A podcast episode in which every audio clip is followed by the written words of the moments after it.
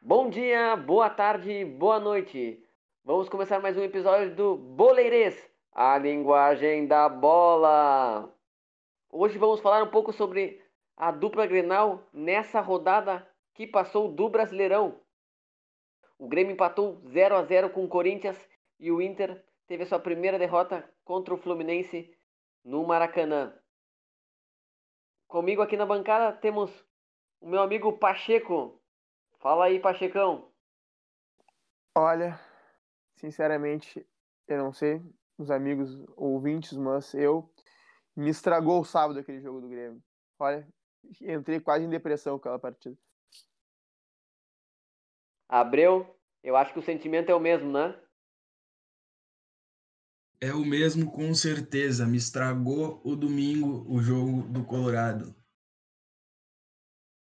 Falando um pouco do Grêmio, o Grêmio que patou 0 a 0 já é um placar característico com o Corinthians esse 0 a 0 com o Diego Souza perdendo um pênalti na reta final da partida. O que, que tu achou do time do Grêmio? O que, que poderia melhorar, Pacheco? olhando essa partida do Grêmio, impressiona a, a falta de, de, intensidade que a gente tem no Campeonato Brasileiro. Olha, a lentidão da partida, uma coisa impressionante. O time do Corinthians é uma equipe muito lenta, uma equipe travada, uma equipe que não tem nenhum jogador de velocidade, uma equipe que só fica tocando a bola e não, e não tem capacidade de evoluir. E o Grêmio não conseguiu aproveitar uh, esse jogo contra o Corinthians, um jogo que dava para ter conquistado os três pontos tranquilamente. O Grêmio parece que jogou pensando que a qualquer momento poderia fazer o gol, vencer a partida, e de repente lá, faltando 5, 10 minutos, notou que ainda estava 0 a 0 e ia ter que buscar o gol, e aí o Corinthians se fechou mais do que nunca e, e conseguiu garantir o 0 a 0 Olha, na minha opinião, mais do que grandes problemas táticos na equipe do Grêmio, é, há uma questão de, de intensidade com o Campeonato Brasileiro. O Grêmio não tem vontade de jogar o Campeonato Brasileiro, parece que o Grêmio faz favor de jogar o Campeonato Brasileiro. Os jogadores entram em campo para jogar uma partida protocolar e a gente viu isso aí também no, no meio de semana, na partida do Ceará, quando o Grêmio encontrou um empate, aos 35 minutos do segundo tempo, o Grêmio parou de jogar. Os jogadores começaram a simplesmente caminhar em campo, contentados com o um empate com o Ceará, o que, para as pretensões de um time que quer ser campeão brasileiro, é muito pouco. O Grêmio, mesmo que possa ter problemas físicos na volta da pandemia, olha, uh, a FIFA liberou cinco substituições e o Renato não faz substituições, pode trocar meio time, dá para dar um gás novo excelente no time. O Grêmio não faz essas substituições e quando as faz, faz muitas vezes erradas. Nesse jogo contra o Corinthians, por exemplo, mesmo que o Diego Souza já tivesse perdido um pênalti na partida, todo mundo sabe que no fim de jogo um centroavante é importante para levantar a bola para a área e ele tirou o Diego Souza, colocou o Tassiano, jogador de movimentação, que não segura zagueiro no final da partida então, muitos problemas na equipe do Grêmio em relação à concentração e vontade no Campeonato Brasileiro, me parece. E também, claro, a perda do Everton. O Everton faz muita falta para o time do Grêmio. Isso escancara, né? Que o Grêmio, nos últimos tempos, muitas vezes, quando as coisas não davam certo na, na parte tática e técnica, confiava em tocar a bola para o Everton e esperar que ele resolvesse. E agora não, não tem mais. Não tem mais essa manha para usar. E aí fica tudo muito mais difícil. E o, e o Grêmio também podemos dizer que essa meio que má vontade no Brasileirão é meio que uma coisa da diretoria também, né? O Renato, em algumas entrevistas, já meio que disse que meio que as Copas são prioridades porque dão mais dinheiro. Então, talvez é uma coisa lá de cima, mas revolta o torcedor, né, Pacheco? É, é uma, é, é uma posição quase que institucional do clube, né? Tu vê isso aí na, na, na palavra da, da, diretoria, na palavra do treinador e que chega aos jogadores. Uh, eu sou um cara que eu, eu sempre pensei que olhava para o grupo do Grêmio, ver, quando eu vejo o time reserva do Grêmio, eu não vejo uma equipe tão ruim assim. O time reserva do Grêmio é um time que tem condições de buscar vitórias contra times de, da parte de baixo da tabela. Mas a verdade é que parece que a mensagem que a diretoria e a comissão técnica passam, inclusive, além de escalando os reservas, não levando nem sequer os titulares para o banco, né? É uma mensagem de que não se importa com o jogo e tu vê que isso passa para os jogadores, né? Mesmo quando a equipe reserva joga, não joga com vontade, joga também de forma totalmente protocolar e aí na hora de fazer as mexidas o Grêmio não tem no banco jogadores para mexer, porque o Grêmio já joga com o time reserva e no banco tem jogadores de base que nunca foram testados no time principal. O Renato não tem opções no banco. Podia, de repente, ter os titulares do banco, poupava eles assim, mas se necessitasse do resultado, colocava eles para tentar buscar. Mas o que a gente vê é simplesmente um descaso. Parece que o Grêmio vai para o jogo para tentar conseguir os pontos que, que der, e se não der, tudo bem, faz parte. Bola para frente. Não, uma, o que vale, uma, o que uma vale coisa é que eu queria pontuar. Uma coisa que eu queria pontuar é que quando eles botam todo o time reserva, parece que eles mostram pro torcedor que não querem vencer o jogo. Eu acho que eles têm que. Eu acho que o, o certo seria manter uma espinha dorsal, porque não adianta botar 11 jogadores que nunca jogaram juntos, não vão render. Se tu tem uma espinha dorsal, bota um zagueiro, bota um meio-campo, bota um atacante, bota um lateral, que são titulares, que jogam juntos, e bota os meninos juntos, e vai ter um, um futebol melhor. E aí tu vai poder ver realmente o que o menino pode render e o que ele pode, se o clube vai poder contar com ele nessa maratona de jogos que vão ser, né? De várias competições que a dupla Grenal vai participar. É, e, e me parece que há uma questão de empolgação também com partida, né? Porque, por exemplo, no meio de semana tu coloca os reservas contra o Ceará. Aí no final de semana coloca os titulares contra o Corinthians. Mesmo os titulares já entram em campo também motivados. Eles entram em campo sabendo que a gente vai ganhar esse jogo, mas não vamos ganhar o próximo. Então, sabe? Parece que o Grêmio sabe que não vai ser campeão brasileiro e não, não almeja fazer isso. E uma- um ponto, né? São, são os mesmos pontos contra o Corinthians, é contra o Ceará. É os mesmos três pontos. A, É, a exatamente. dupla Grenal gosta muito de fazer final contra grandes times, mas vale os mesmos pontos contra o Atlético Goianiense, ah, Ceará, com todo respeito a esses clubes. Cara, o complicado nessa história que vocês estão falando é que a questão, assim, a gente sabe que, em geral, os times priorizam as Copas. E beleza, isso é normal. Só que agora a gente tá num momento onde a gente tá tendo só jogos do brasileiro. As Copas vão começar daqui, sei lá, três semanas. Entendeu? Então agora não faz muito sentido o, é, essa- esse poupar, como o Renato fez, por exemplo, no jogo con- contra o, contra o Ceará, de não levar nenhum, nenhum titular, como, como o Pacheco falou sabe? Porque tu não tá nem poupando pras Copas, tu tá poupando por poupar.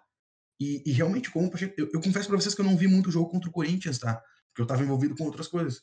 Mas no jogo contra o Ceará, ficou muito nítido que o Grêmio não queria ganhar o jogo. Não fazia questão de ganhar o jogo. Como o Pacheco falou, no final do jogo, eram dois times fazendo nada, tocando a bola pro lado, esperando o tempo passar. Foi uma coisa meio absurda, assim, de, de se ver. Então, num momento como esse, não faz nem sentido o discurso de vamos poupar para as Copas, priorizamos as, co priorizamos as Copas. Porque tu não tá tendo as Copas. Tu tá tendo só o brasileiro agora.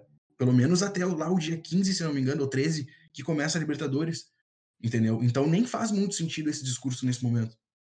Não, e, e além disso, realmente, a, a, a dupla Grenal tem essa mania, como o Estevão falou antes, de fazer guerra e, e ganhar do- das equipes de cima da tabela e, per- e perde pontos bobos contra times de baixo da tabela. Há anos a gente vê o Grêmio Inter ganharem do campeão brasileiro, ganharem do vice-campeão e, e ficarem em quinto, sexto, sétimo no campeonato porque jogam fora os pontos bobos contra equipes médias.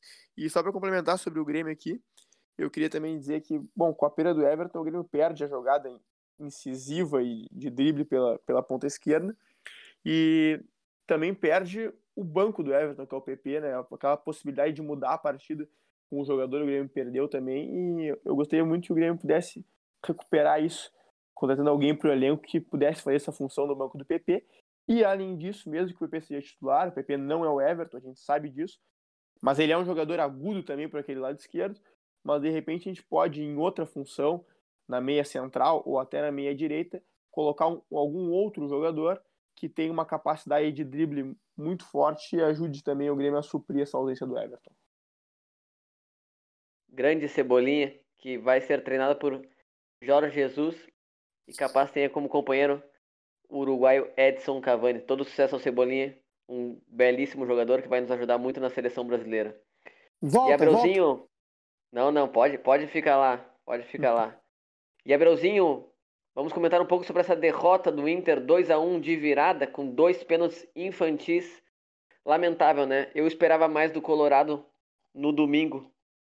É, cara, é complicado a gente falar sobre, sobre esse jogo do Inter, porque no meio de semana tu teve um confronto contra o Santos, com praticamente a mesma equipe que jogou o jogo do Fluminense. A única alteração foi o Zé Gabriel na do, na do Fux, porque o Fux foi vendido, ou vai ser vendido, mas o Fux não jogou provavelmente por esse motivo. E, e essa foi a única alteração no time, e a gente viu uma postura extremamente diferente dentro de campo. Sabe? Um time muito mais apático, sem, sem capacidade de criação, sem desenvolvimento. A gente viu mais uma vez uma partida horrorosa do Moisés, horrorosa do Moisés. Uh, a gente viu o Cuesta falhando em alguns momentos, como tu falou, dois pênaltis muito infantis, muito infantis. Cuesta, o Cuesta muito mal pós-volta do futebol, muito mal, falhou no Grenal, falhando agora contra o Fluminense. Pois é. Tá brabo. O, o outro pênalti do Zé Gabriel é um menino, é um cara que tá chegando, a gente entende um pouco mais, e eu vou te dizer que eu acho até que aquele braço levantado dele foi prejudicado pela lesão que ele tava no ombro, porque ele já tinha parado o jogo antes por causa da lesão no ombro, e tu vê que quando ele sobe e a bola bate no ombro dele, ele já tá gritando de dor. Então talvez é. isso tenha prejudicado um pouco aquele movimento do momento e tenha prejudicado um pouco. Mas não tô querendo tirar a culpa dele do lance. Mas então assim, cara, foi foi um jogo bem, bem difícil de ver assim, foi bem ruim. Mesmo que o Fluminense tenha feito dois gols em dois pênaltis, o, o Fluminense poderia ter feito outros gols, poderia ter teve oportunidade de ter feito outros gols em outros momentos. E o Inter, a gente viu um Inter muito apático mesmo, sem, sem muita capacidade de produzir alguma coisa, sabe?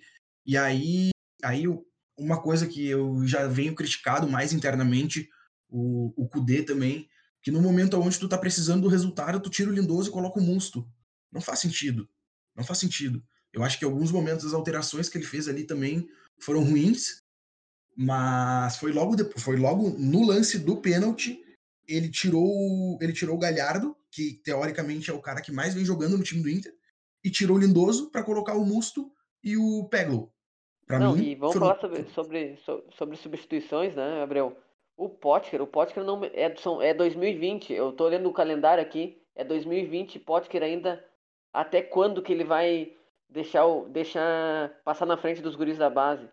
Ele tá tá ali na é uma porta que os guris da base querem entrar e tá o Potker ali na frente fazendo a parede para nada. É um jogador que não dá mais para vestir a camisa do Internacional.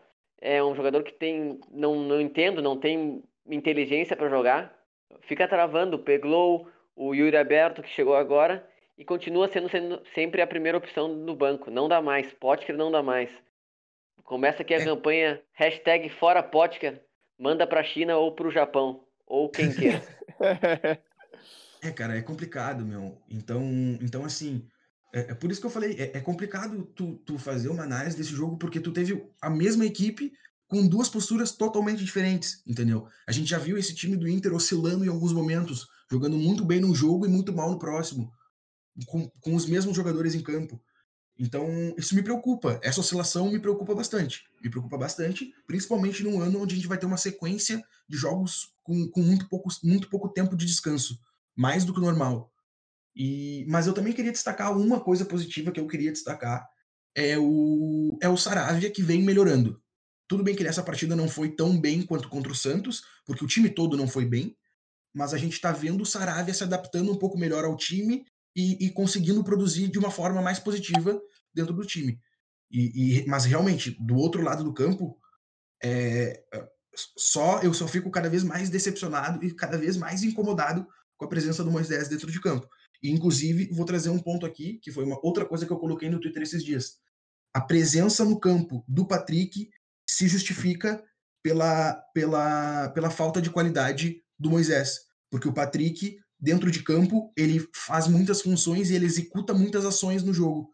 E aí o Patrick acaba compensando a falta de produtividade do Moisés, porque ele, ele trabalha pelos dois, basicamente é isso. Uma coisa que eu quero falar sobre o Internacional é que, bom, o Eduardo Cudê é um bom treinador, tem um, fez bons trabalhos já, ele tem boas ideias de futebol e, e vem dando uma forma para a equipe do Inter, já fez alguns bons jogos no comando internacional, mas me parece que ele não pode continuar tratando a parte tática do time de futebol como se fosse uma receita de bolo. Ele chegou aqui com um, um esquema montado que ele usou em todos os seus clubes e, e usou para repetir no internacional e repete esse sistema independente dos jogadores que ele tem na mão. Treinar um time de futebol se trata muito de tu saber explorar o melhor dos melhores jogadores que tu tem, né? Tu tirar o máximo do que tu pode tirar do teu time e não tu fazer simplesmente o teu gosto. Claro que todo treinador tem, tem seus gostos, mas tem que fazer o que dá para fazer. E me parece que o, o, o Kudê poucas vezes se preocupa em, em, tirar o melhor de cada jogador. O Internacional é ele é ele é formatado para ter o protagonismo dos laterais e um dos laterais é o que a gente vê foi o que falou, são atuações ridículas a cada partida. Enquanto pelo outro lado a gente está vendo o Saravia melhorar, claro, mas me parece que também a questão da, da frente, o Thiago Galhardo melhorou uh, equipe ao lado do Guerreiro, mas faz falta às vezes um jogador de velocidade. A gente o Internacional entra em campo hoje sem nenhum jogador de velocidade. De repente, Marcos Guilherme na frente do lado do Guerreiro pudesse dar um ataque mais veloz, enfim, algumas questões que poderiam ser revistas de partida para partida. Parece que às vezes falta um ponteiro, uma amplitude para o Inter ali, uma coisa diferente para tentar vencer a partida. É, mas eu acho que se, se é para trazer um. Teria que trazer um cara que chegasse, fardasse e fosse o diferencial ali para entrar nesse meio. Acho que no ataque não precisa trocar, o Guerreiro e o Galhardo estão muito bem juntos. Mas eu queria também dar um, comentar quem poderia entrar no meio é o Praxedes. Praxedes o Guri destruiu contra o Coritiba, sempre entrou bem e aí contra o Santos é arquivado, não entra. Podia ter entrado no final, o jogo estava decidido, não entrou. E domingo, mais uma vez, não entrou. Eu não entendo, eu não entendo o, o medo do Inter em soltar os guris da base para jogar. Todo mundo fazendo isso, utilizando os jovens da base, e o Inter continua nessa política de não utilização dos meninos. Uma outra coisa que eu queria comentar também é que, a exemplo que a gente comentou ali na, na parte do Grêmio, sobre o interesse no Campeonato Brasileiro, eu acho que a gente viu um pouco isso no Inter também. Parece que na partida em casa contra o Santos, o Inter tinha que ser avassalador e buscar os seus pontos. E lá contra o Fluminense podia ter uma postura um pouco mais passiva na partida. Sem torcida, sem nada, me parece que o Inter podia ter sido muito mais avassalador também. Fluminense, buscado o resultado, a equipe do Fluminense é melhor que a do Santos, é verdade, mas também não é grande coisa. Um destaque do Fluminense é o atacante Evanilson, né, que já tem olhares da Europa para alçar voos maiores. Muito bom jogador Muito esse bom jogador. E o Nenê, mesmo com 39 anos. Bom, galera, antes de finalizar o programa, queria falar que sou um fã do Eduardo Cudê. Gosto muito dele e das, do seu modo de pensar futebol. E acredito que vai se adaptar. O time vai melhorar. Mas estamos aqui também para pontuar as coisas que achamos que está errado. Espero que tenham gostado desse programa. Apesar que a rodada foi péssima para a dupla Grenal. Mas é isso aí.